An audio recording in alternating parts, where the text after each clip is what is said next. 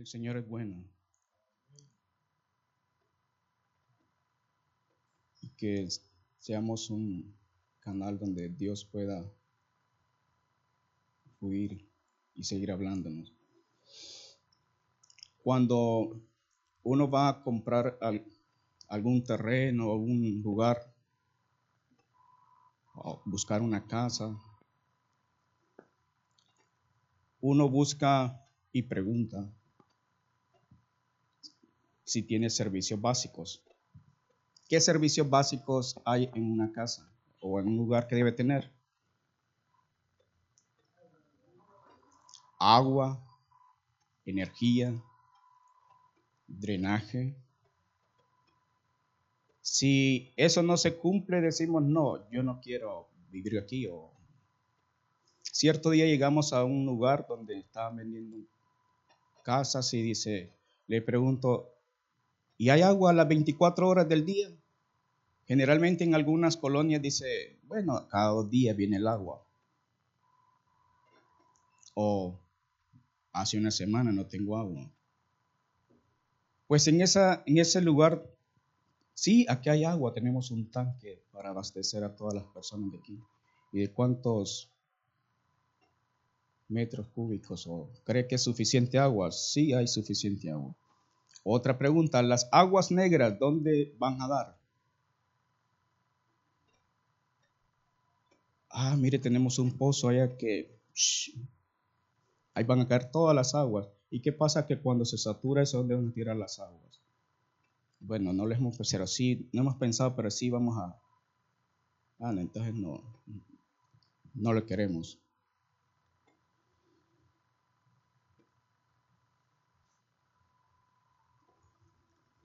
Hace 22, 23 años que estamos viviendo en la misma casa. Desde el principio trabajaba mi esposa y yo, ¿verdad? Y cuando llegaron a colocar el contador de agua, no estábamos en casa. Así que pusieron un solo contador para dos casas y con eso nos abastecíamos.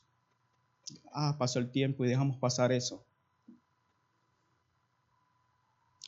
Pagamos mitad recibo de acá y mitad recibo, o sea, gastamos, no nos medíamos cuánto gastábamos, ¿verdad? Pero realmente mitad y mitad. De repente hace un mes dijo el señor de la casa vecina, dijo, no, vamos a cortarles el agua. ¿Qué pasa cuando se corta el agua? Que no haya, que no haya agua. ¿Han, vivido ustedes sin agua? En Tegucigalpa tal vez. Pero que no haya agua. Ah, sí, hermano, me voy a mandar tres unos tanques de agua para estar. ¿Cuánto va a ajustar de agua? Entonces, cortado el agua, y llego a la tarde y dice, no, no hay agua. Ah, no hay agua. ¿Qué vamos a hacer sin agua? Bueno, hay que arreglarlo el contador del agua. Hay que pedir a la vecina del otro lado agua. Denos agua, por favor tiraron una manguera y llenar las tinajas y llenar las baldes de agua. En ese, ese día cayó, o el siguiente día cayó agua, así que recolectamos agua potable y agua de lluvia, agua de los botellones de agua. Eso no les ha pasado a ustedes, yo sé. Sí, dice la hermana, ¿verdad?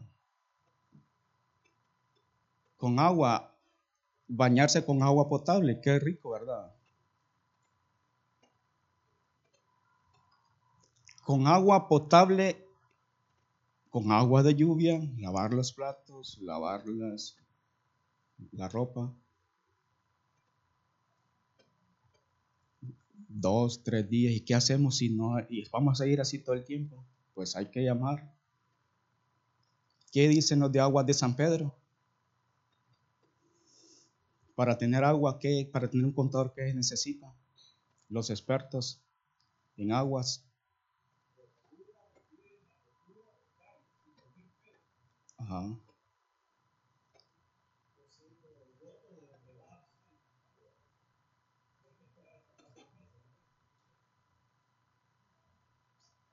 Entonces, la escritura de la casa, el croquis donde se va a colocar, el recibo de bienes inmuebles, y todo eso sí, todo eso hay que llevarlo. Y le dan días, sumaba 30 días, ¿verdad? Lo que ponen ellos, pero como dice la hermana, hasta cuatro meses, como es eh, del gobierno, ¿verdad? Y todo eso nos vamos a tardar. ¿Y cuánto? Bueno, hay que decirle al vecino que hay que decir que nos dé un tiempo para poner al contador porque nos cortó. Y nosotros éramos bien fieles, a veces pagamos el mes nosotros completito, no, no importa que lo paguen. Pero él dijo, no, ya.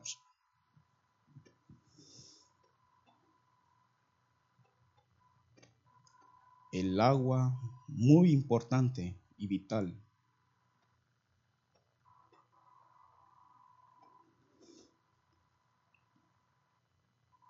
Así que le decimos al vecino, bueno, está bien, vamos a ponerle un otro rato más el agua.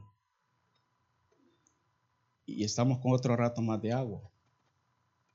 Y el Señor esta mañana hablaba de qué pueblo está inundándose.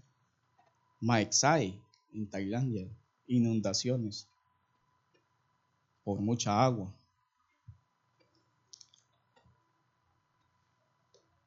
Mucha agua. El agua tan es una sustancia tan estudiada, pero es la menos comprendida. La importancia que es el agua, tanto para el ser humano como para la subsistencia de la naturaleza. El agua.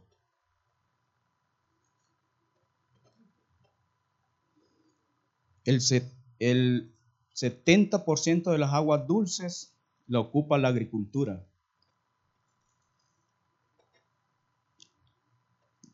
de las aguas de los ríos. El 20% lo ocupa la industria y el 10% lo ocupamos nosotros. Así está el agua dulce.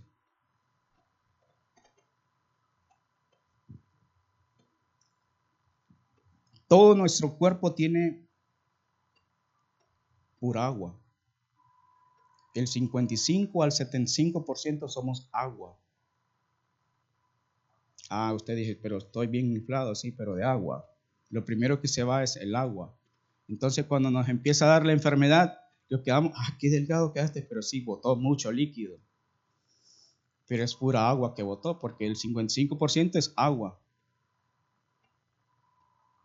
Depende de la complexión física, ¿verdad? Hasta 75. Por otros músculos, huesos, Qué bien te mirar lleno de agua.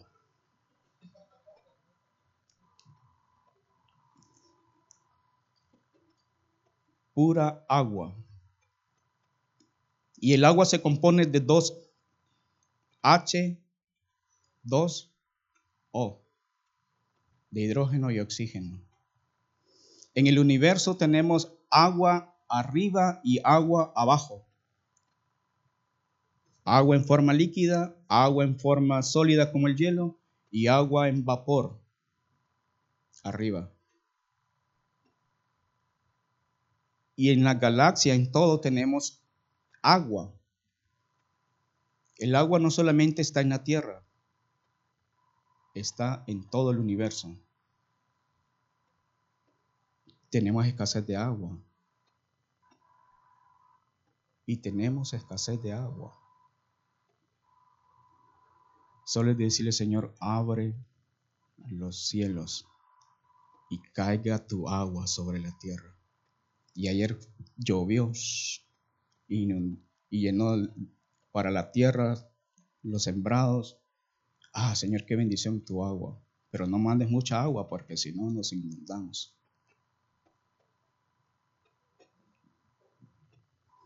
Y el tema de esta mañana es, Señor, necesito de tu agua.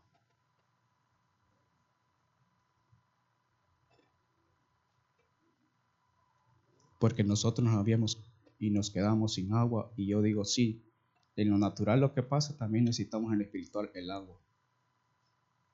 ¿Y el agua de qué es tipo? de la palabra. Señor, necesito de tu agua. ¿Cuál es la primera mención de la palabra agua? Génesis capítulo 1.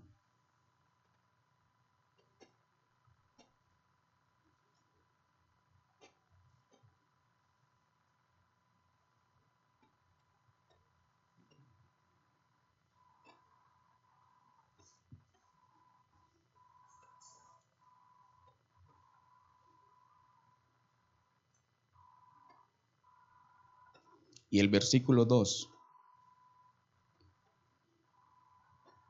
Y la tierra estaba desordenada y vacía,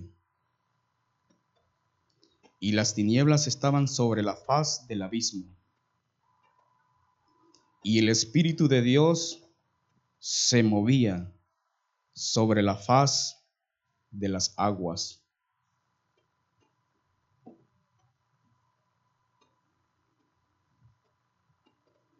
Y la tierra estaba desordenada y vacía, y las tinieblas estaban sobre la faz del abismo. Hay, antes de mencionar la palabra agua, hay dos eventos atrás. La tierra está desordenada y vacía.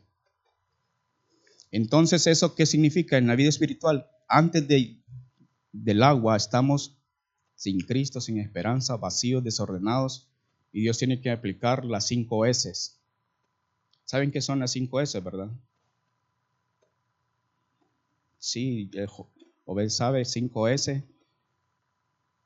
La metodología japonesa de cinco ordenar, limpiar, estandarizar. Y una de ellas es ordenar. Y el Señor empieza a aplicar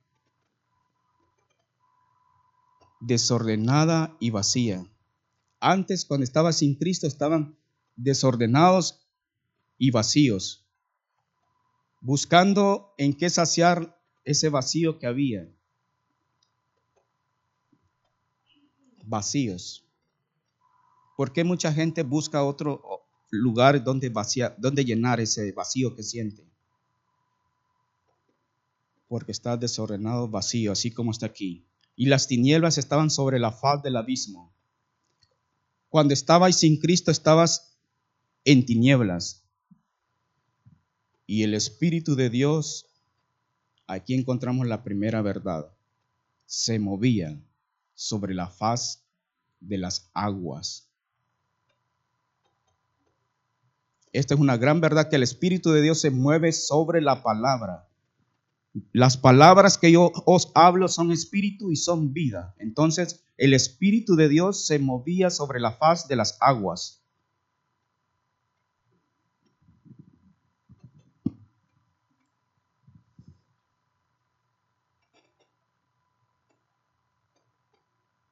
Y el agua dijimos que era la palabra.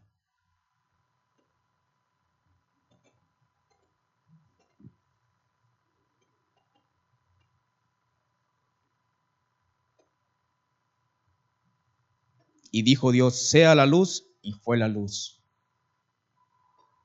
Dios se mueve a través de la palabra profética, su espíritu se mueve por la palabra.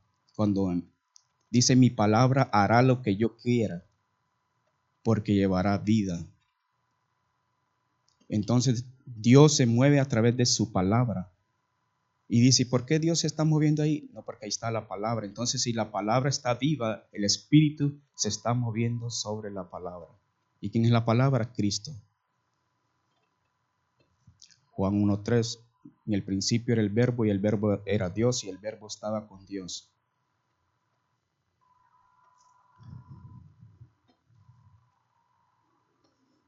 Y dijo Dios, sea la luz, y fue la luz, y vio Dios que la luz era buena, y separó Dios las tinieblas, la luz de las tinieblas, y llamó Dios a la luz día, y a las tinieblas llamó noche. Ahí empieza a separar, a ordenar. Aquí está desordenado, bueno, hay que ordenarlo.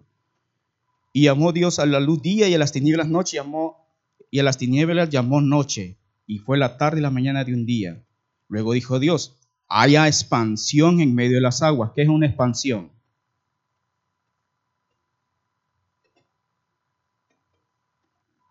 Una separación. Entonces hay una expansión en medio de las aguas. Aguas arriba y aguas abajo. Y en medio está la expansión. Separen las aguas de las aguas. Y separen las aguas de las aguas. ¿Cómo que separe aguas de las aguas? Sí, las aguas que están allá arriba y las aguas que están acá abajo. Dios hace una separación. E hizo Dios la expansión y separó las aguas que estaban debajo de la expansión de las aguas, de las aguas que estaban sobre la expansión, y fue así. Y llamó Dios a la expansión cielos. Entonces la expansión son los cielos. Encima de la expansión hay agua. Y fue la tarde y la mañana el día segundo. Entonces Dios empieza a ordenar y dijo, bueno, júntense las aguas en un solo y sepárese lo seco. Juntó todas las aguas y descubrió lo seco y fue así y a lo seco le llamó tierra y a la reunión de las aguas llamó mares.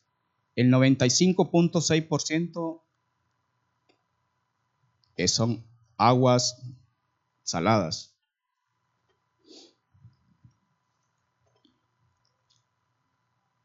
Entonces los otros porcentajes agua dulce. Hay más mares que, que agua dulce. Y vio Dios que era bueno. Y llamó Dios a lo seco tierra de la ronda de las aguas, llamó mares y vio Dios que era bueno. ¿Qué es lo que hace las aguas? ¿Para qué se utiliza?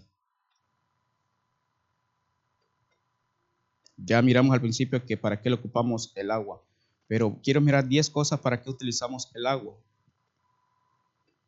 Primero, el agua nos da vida.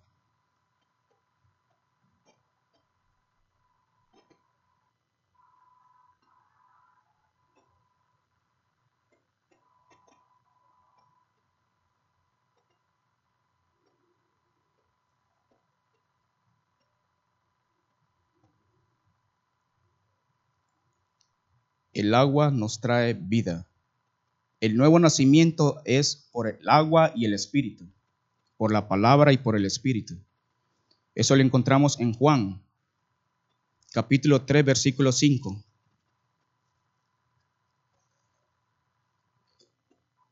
Nosotros no podemos nacer de nuevo si no es, y no podemos entrar en el reino de Dios si no es por el agua y por el espíritu. Juan 3:5 respondió Jesús, de cierto, de cierto te digo que el que no naciere del agua y del Espíritu no puede entrar en el reino de Dios. El nuevo nacimiento es por la palabra y por el Espíritu Santo. Si no existe esta combinación, no podemos entrar. Necesitamos el agua en nuestra vida. El niño cuando está recién nacido, ¿en qué anda? ¿Cómo anda el niño adentro? El líquido, ¿verdad? Entonces es normal que si usted tira un niño en agua no se puede ahogar porque él va, su instinto puede nadar. Entonces, ah, ¿qué, ¿cómo puede nadar? ¿Cómo aprendió a nadar?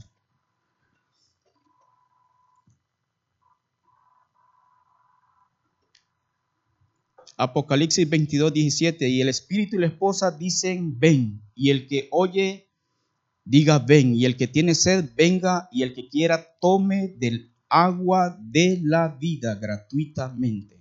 El agua nos da vida. Tome del agua de la vida gratuitamente.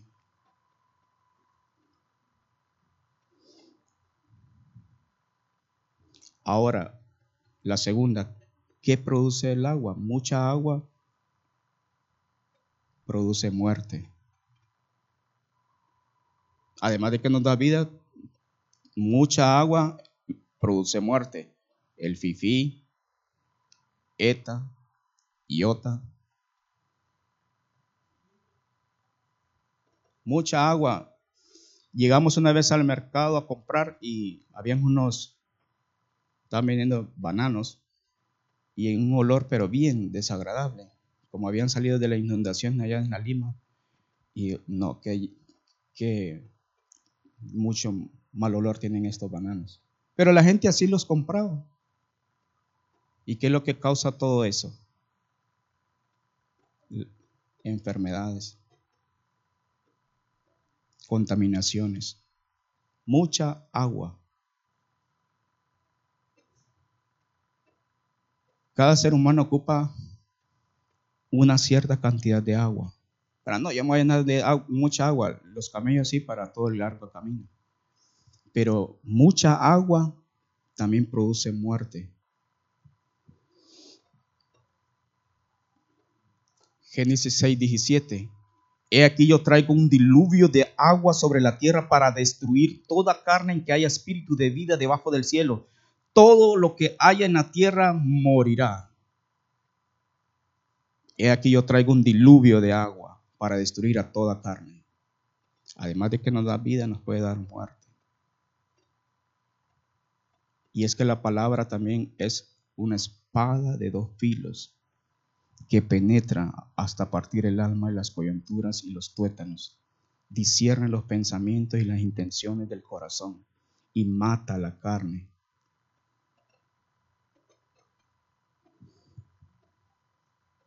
Entonces, nos da vida, también puede producir muerte, mucha agua. Señor, danos el agua necesaria para vivir. Cada ser humano ocupa ¿Cuánto ocupa de agua? Ocho vasos de agua, tres litros. ¿Por qué cuando corremos ya de estar cansados de, o sudados queremos agua y nos tomamos un vasito de agua? Pero si nos ponen una tres litros,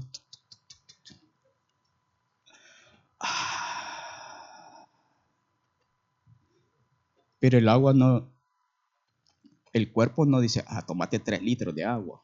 Qué rica el agua.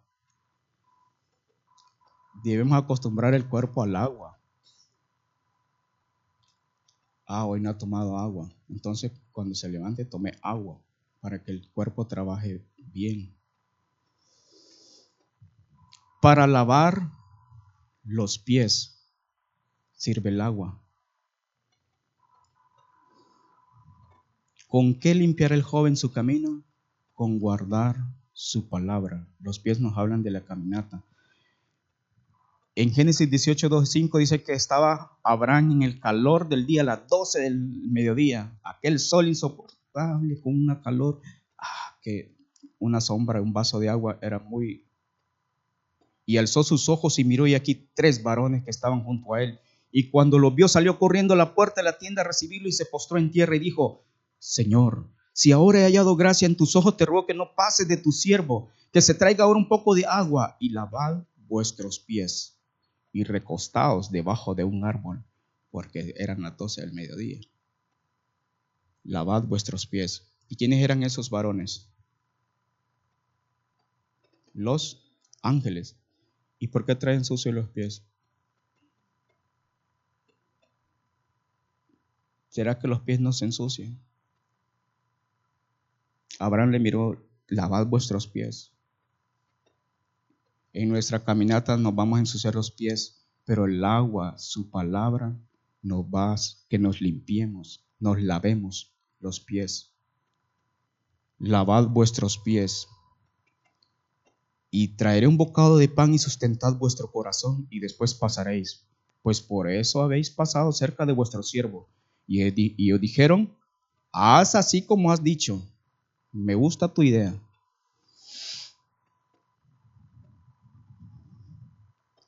Eso pasó en el Antiguo Testamento. Y en el Nuevo Testamento encontramos otra vez lavarse los pies. ¿Quién? Jesús a sus discípulos. En Juan 13, antes de la fiesta de la Pascua, sabiendo que, su hora había llegado para que pasase de este mundo al Padre, como había amado a los suyos que estaban en el mundo, los amó hasta el fin. Y cuando cenaban, las seis de la tarde, como el diablo ya había puesto en el corazón de Judas Iscariote, hijo de Simón, que le entregase, sabiendo Jesús que el Padre le había dado todas las cosas en las manos que había salido de Dios y a Dios iba, se levantó de la cena, se quitó su manto y tomando una toalla se la ciñó. Luego puso agua en un lebrillo y comenzó a lavar los pies de sus discípulos y a jugarlos con la toalla con que estaba ceñido. Empezó uno, dos, estaba Pedro, Andrés, Jacobo, su hermano Juan, Felipe, Bartolomé, Tomás, Mateo, los hijos de Alfeo, Simón el cananista, y Judas se había levantado para salir. Pero ahí estaban Jesús lavando los pies, pero le tocaba el turno a Pedro. Mm, dijo Pedro, ¿y por qué? De seguramente Pedro traía los pies más sucios, ¿verdad? Llenos de polvo y Pedro, ay Señor, me va a tocar los pies. Cuando se hacía ese acto en la iglesia, hermanos, venían, bueno, antes se lavaban los pies, traían la balde, y el agua no salía tan, ah, qué clara el agua, ¿verdad? Cuando se lavaban los pies. El agua y venían los hermanos de la iglesia, ¿verdad? Hermanos, vamos a tener lavamiento de los pies. Y Pedro mirando los pies dijo, mm, no, no me vas a lavar los pies, Señor, mis pies. Entonces, ¿qué le dijo Jesús? Respondiendo Jesús le dijo, lo que yo hago tú no comprendes ahora, mas lo entenderás después vas a necesitar que tus hermanos te laven tus pies con la palabra. Pedro le dijo, mm, no me lavarás los pies jamás. Jesús le respondió, si no te lavare no tendrás parte conmigo. Ah, no, así no me gusta, dijo Pedro. Entonces, báñame. Échame todo el agua. Le dijo Simón Pedro, Señor, no solo mis pies, sino también las manos, la cabeza. No, le dijo el Señor, el que esté lavado no necesita sino lavarles, lavarse los pies, pues está todo limpio y vosotros limpios estáis, aunque no todos. En otra palabra dice, mas vosotros estáis limpios por la palabra que yo os he hablado. Entonces, la palabra de Dios nos limpia y sirve para lavar los pies.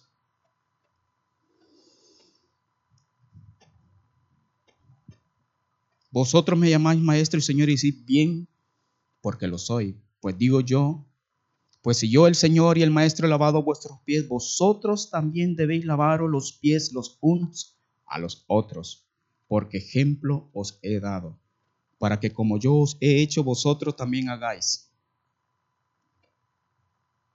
Qué importante es tener agua, la palabra de Dios para mi hermano, Qué importante es tener bastante agua, Señor, que yo pueda tener el agua para poder lavar a mi hermano, hablarle la palabra para su caminata.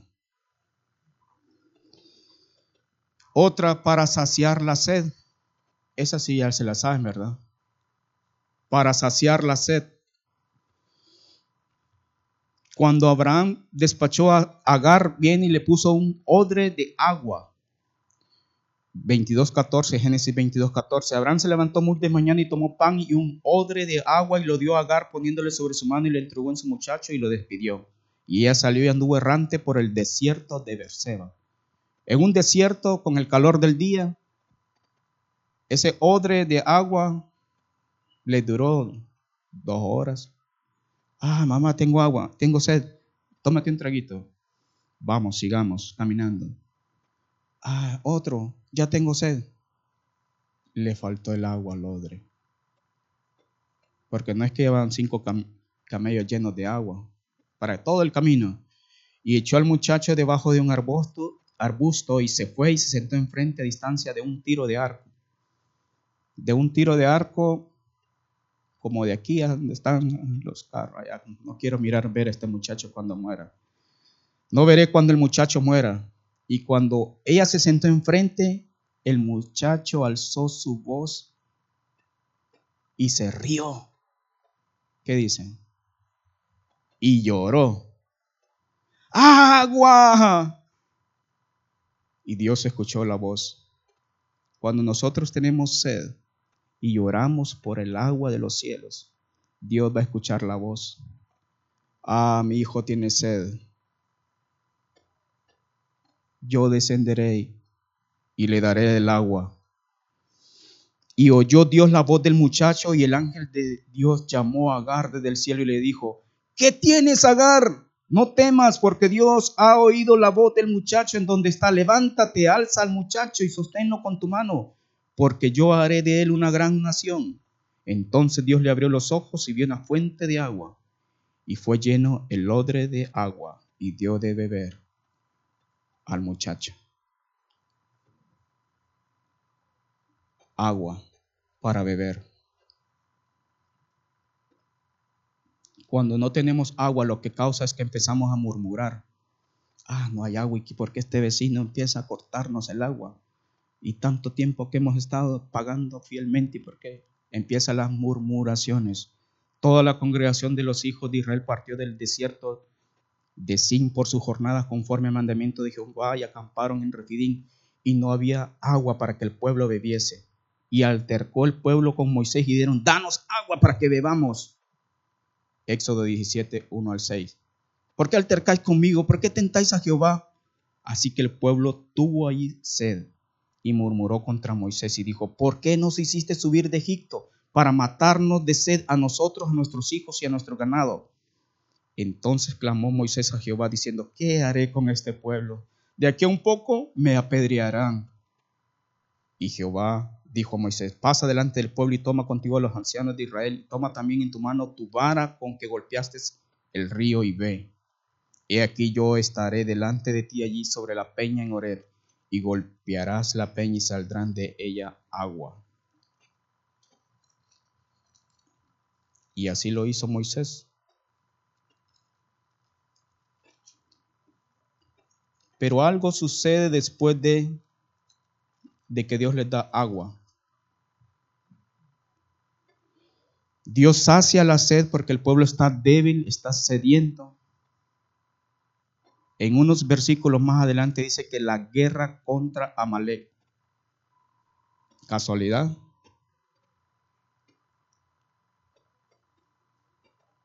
Cuando hay falta de agua, viene la debilidad. Nuestro cuerpo está débil, no tiene fuerzas. Entonces ahí se levanta Amalek, la carne, para hacer la guerra. Ay, ¿por qué se levantó Amalek?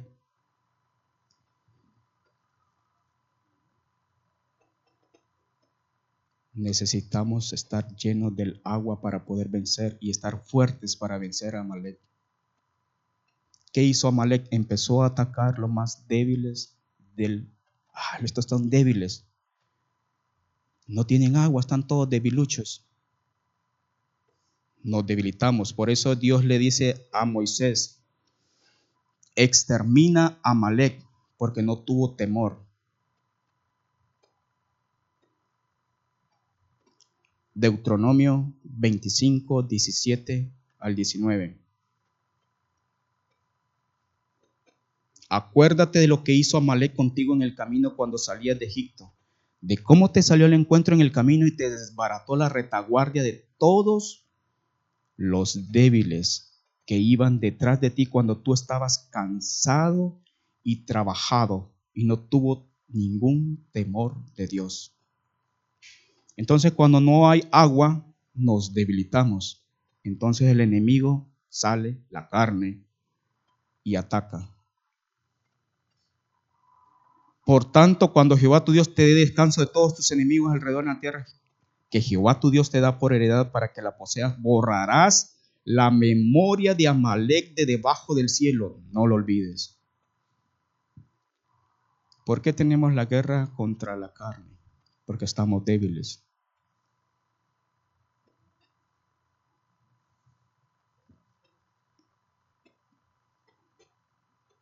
Dios quiere que estemos fuertes. ¿Y cómo vencieron a Amalek? sostenidos. Aarón y Ur sostenían a Moisés y Moisés sentado sobre la roca. La roca es Cristo. Sosteniéndonos los unos a los otros para vencer la carne. Por eso diga el débil fuerte soy.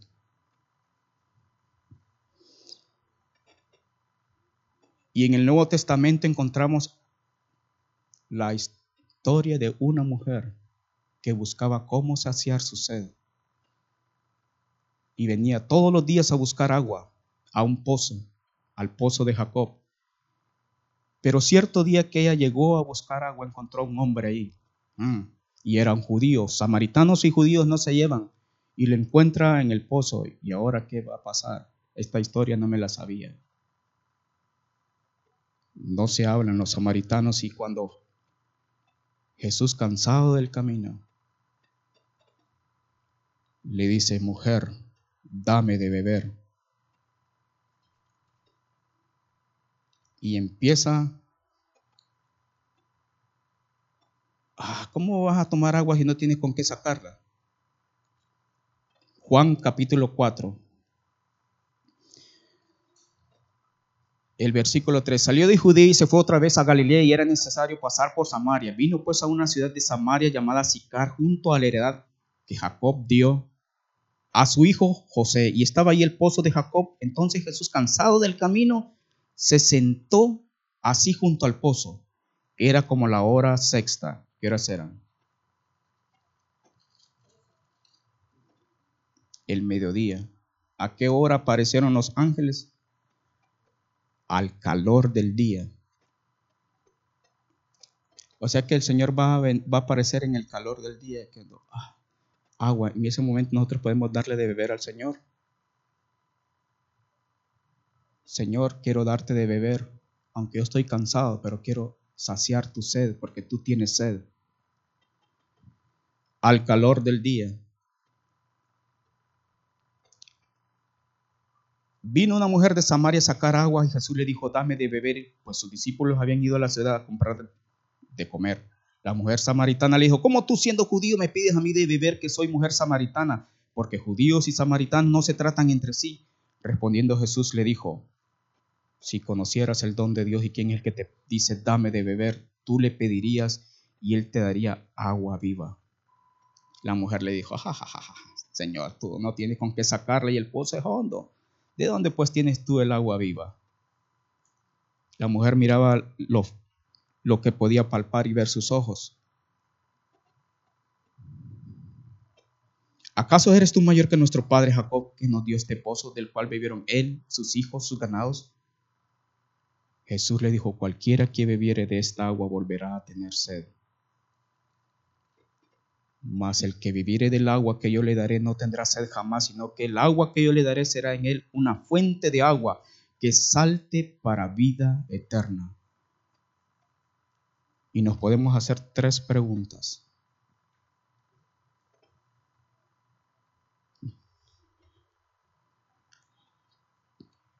¿Quién está saciando tu sed?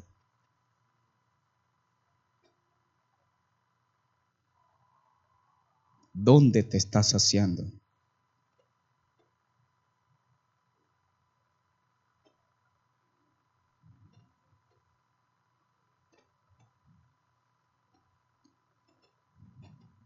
del agua sucia de este mundo.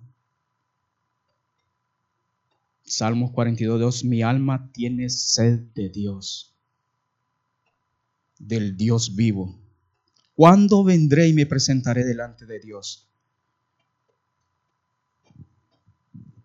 Hay dos aguas. La serpiente tiró sobre la mujer aguas y está el agua de vida eterna. Por eso dice, ah, que estoy, ¿qué estás haciendo, hijo? Aquí estoy navegando en internet. Está navegando. ¿Y qué es navegar? Es agua, navegar en barcos. Aguas sucias que están saliendo.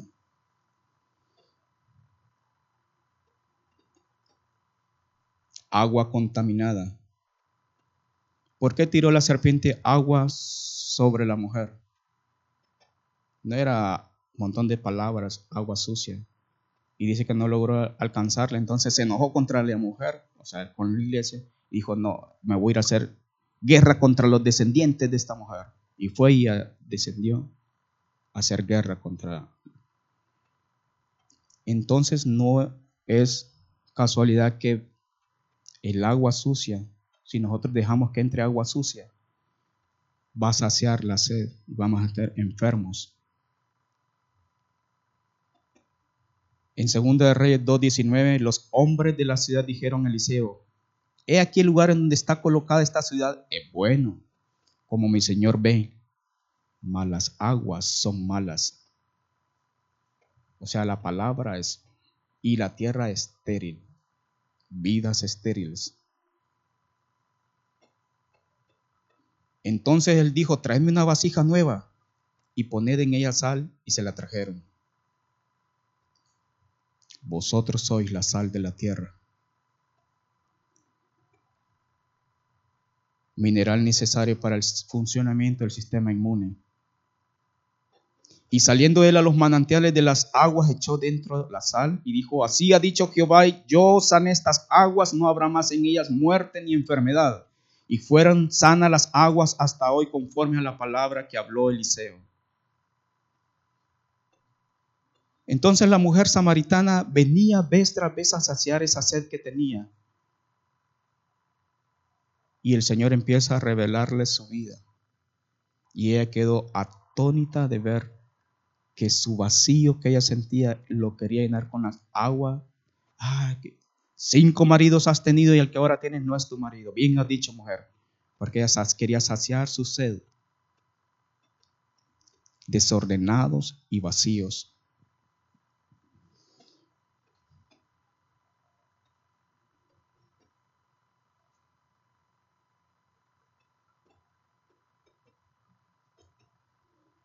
David se encontraba lleno y clamó con gran vehemencia que tenía sed. Tengo sed de beber del pozo de ¿dónde? De Belén. ¿Y qué es Belén? La casa de pan. Yo tengo sed de beber allá. ¿Cómo quisiera estar ahí en la iglesia adentro y beber de esa agua? ¿Cómo se mueve el Señor? Y empieza. Ah, pero no puedo ir. ¿Por qué? quienes estaban obstruyendo el paso. Los filisteos. Los filisteos estaban frente al pozo de Belén. Pero ¿qué pasó con tres hombres? Dijeron, mi rey tiene sed. Yo iré, irrumpiré en el campamento de los enemigos y entraremos y, y sacaremos agua del pozo y entraron moteados, así con sus gorras que no se miraban y pasaron desapercibidos, sacaron agua, se escucha un sonido, el filisteo dijo, mm", o vencieron los filisteos y llegaron y aquí está el agua. Y cuando David miró. ¿de dónde está agua? Esta es agua del pozo. Esta es agua de vuestras vidas. ¿Sabían que el enemigo, el filisteo, quiere taparnos los pozos? Cuando Isaac estaba, dice, en Gerar, Gerar de los filisteos, ahí empezó a destapar los pozos que el enemigo los había tapado. ¿Y quiénes eran los enemigos? Los filisteos los filisteos van a oponerse para que nosotros saquemos agua. ¿Y qué hizo Isaac? Empezó a destapar los pozos que su padre Abraham había abierto. Nosotros tenemos que tener nuestro pozo para sacar agua, para darle de beber a Cristo. Que nuestras casas sean un pozo donde podamos sacar agua y decir, Señor, queremos darte de beber esta mañana, esta tarde vez tras vez para saciar la sed de Él y saciar nuestra sed. Cuando nosotros saciemos su sed, Él saciará nuestra sed, porque le damos a Él y Él nos da.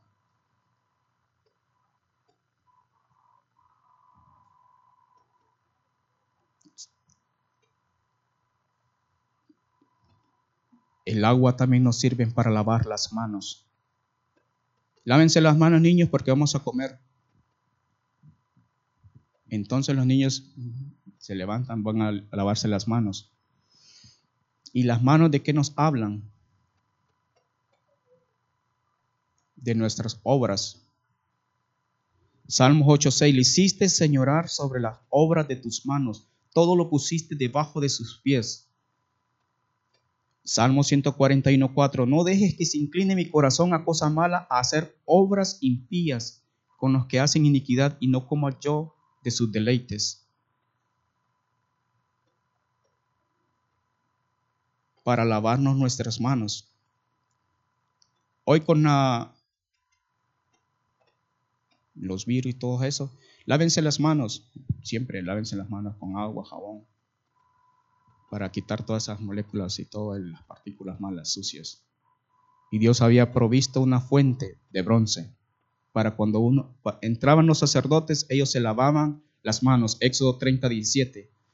Cuando entren en el tabernáculo de reunión, se lavarán con agua. ¿Para qué? Para que no mueran. Nuestras obras, nuestras manos deben estar limpias. Y cuando se acerquen al lugar para ministrar, para quemar la ofrenda encendida para Jehová, se lavarán las manos y los pies para que no mueran y lo tendrán por estatuto perpetuo, él y su descendencia por sus generaciones. Debemos lavarnos nuestras manos para que nuestras manos, nuestras obras, en su palabra, ah, aquí dice lo que yo tengo que hacer, entonces yo voy a hacer obras rectas, porque yo estoy lavándome con su palabra. Entonces todo lo que yo hago va a ser obras rectas para que no mueran. Cuando no teníamos agua, empezó a acumularse la ropa. Ay, ya no, ah, la ropa sucia para lavar las ropas. Cuando Eta y la gente que estaban allá, no tenía ropa y la empresa empezó a, a mandarles ropa y llevaban camiones a llevarles ropa a ellos porque toda la ropa estaba mojada entonces ropa nueva. Y empezó a hacer esta, esta para todos los empleados que estaban en los, allá en la Lima y todo eso, esos lugares. Mucha gente se quedó con la misma ropita que estaban con esa porque toda la ropa se mojó. Entonces, para lavar la ropa. Alguna ropa después de la inundación quedó llena de lodo, ya se rompía. La ropa nos habla de nuestra justicia y también nos habla de cobertura. ¿Por qué andamos sucios? Porque no nos estamos lavando con sus aguas. Qué sucio estás. Isaías 64, bien, 6. Si, todo, si bien todos nosotros somos como suciedad y todas nuestras justicias como trapo de inmundicia y caímos todos nosotros como la hoja y nuestras maldades nos llevaron como viento. Y en números 8, 21, y los levitas se purificaron y lavaron sus vestidos, y Aarón nos ofreció ofrenda delante de Jehová, hizo Aarón expiación por ellos para purificarlos. Y en Ruth encontramos que Ruth, Noemí le dice a Ruth, cuando vayas a buscar a vos, te lavarás tus vestidos, te ungirás, vistiéndote tus vestidos, irás a la era, mas no te darás a conocer al varón hasta que él haya acabado de comer y de beber nos acercamos al Señor con ropa limpia, lavado los pies, lavado las manos, nuestra cabeza, nuestros vestidos, para venir al boho celestial. Y Dios quiere que nuestras vestiduras estén limpias.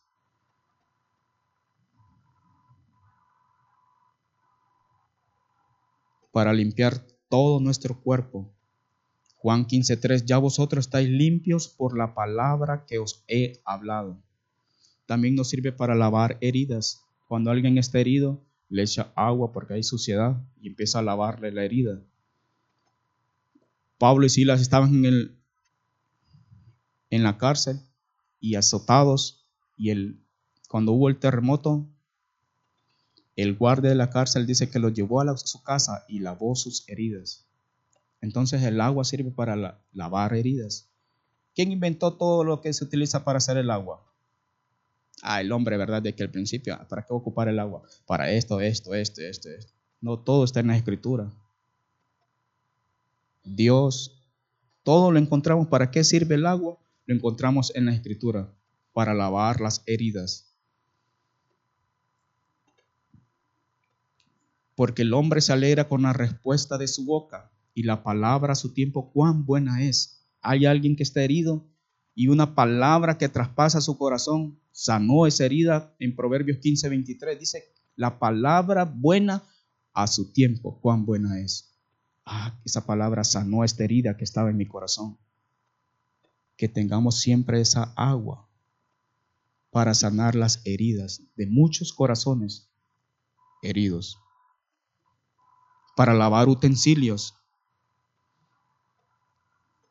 Y la vasija en que fuere cocida será quebrada, y si fuere cocida en vasija de bronce será fregada y lavada con agua. Levítico 6:28. Somos vasos.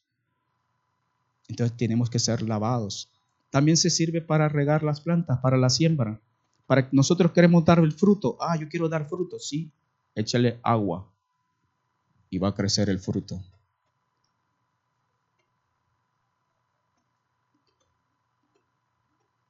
Y lo primero que causa la falta de agua es una deshidratación en el cuerpo. Le preguntaba a la hermana, ¿y cómo sabemos que hay falta de, de agua? ¿Cómo lo miramos en el cuerpo?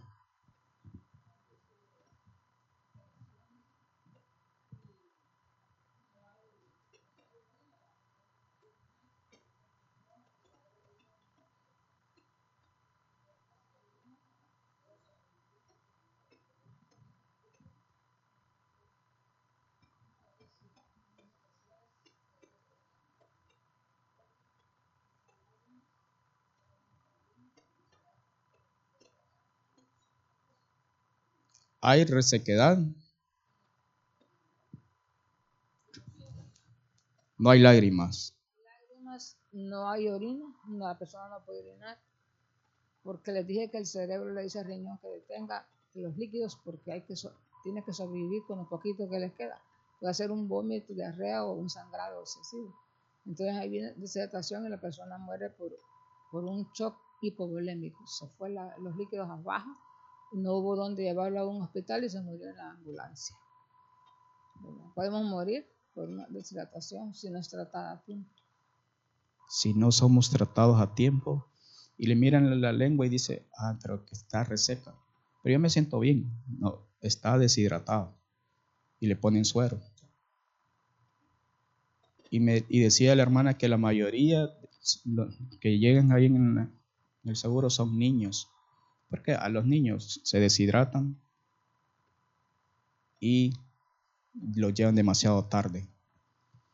Entonces el agua nos hidrata. La causa de falta de agua trae deshidratación. Imaginen una deshidratación espiritual. Ah, no, hermano, nosotros no estamos deshidratados, mucha agua tenemos. Si no, si día tras día nos llenamos con su vaso tres vasos de agua, hoy me tocan cinco, ah, cinco, voy a llenarme de su agua. Pero a veces no entendemos la importancia del agua y la pasamos desapercibida, la sustancia más estudiada y la menos comprendida. Un vaso de agua para saciar la sed.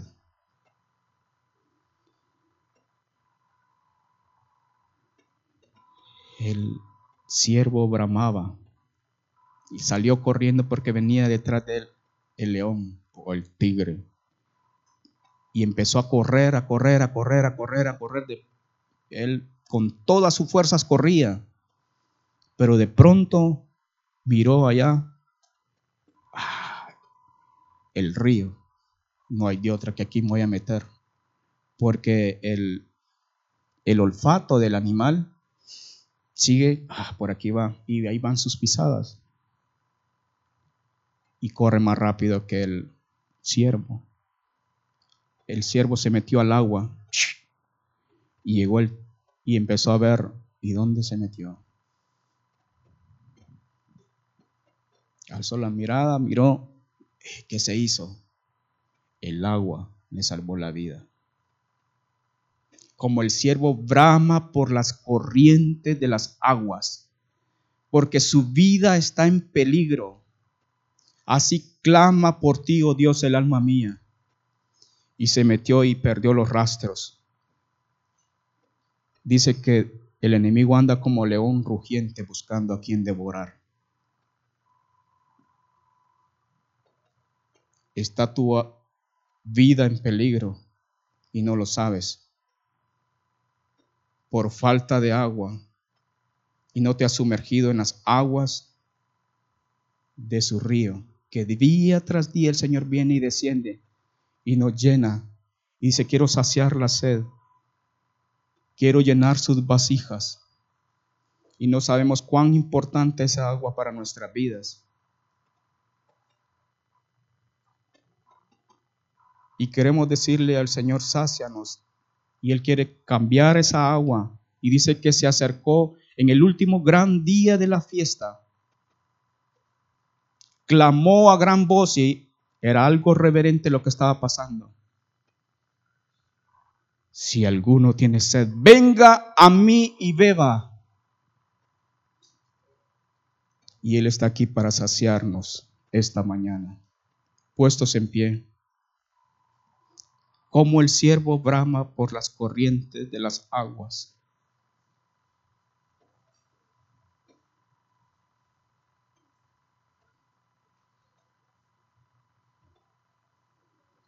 Él quiere saciar tu sed esta mañana. ¿Dónde te estás saciando? En las vanidades ilusorias de este mundo, navegando o sumergido en su palabra, en su río. Qué bonito es cuando nos sumergimos y empezamos y el Señor empieza a abrirnos sus libros y empieza a palabra y viene otra palabra y otra palabra y va saliendo y va llenando nuestras vasijas. Él quiere saciarnos.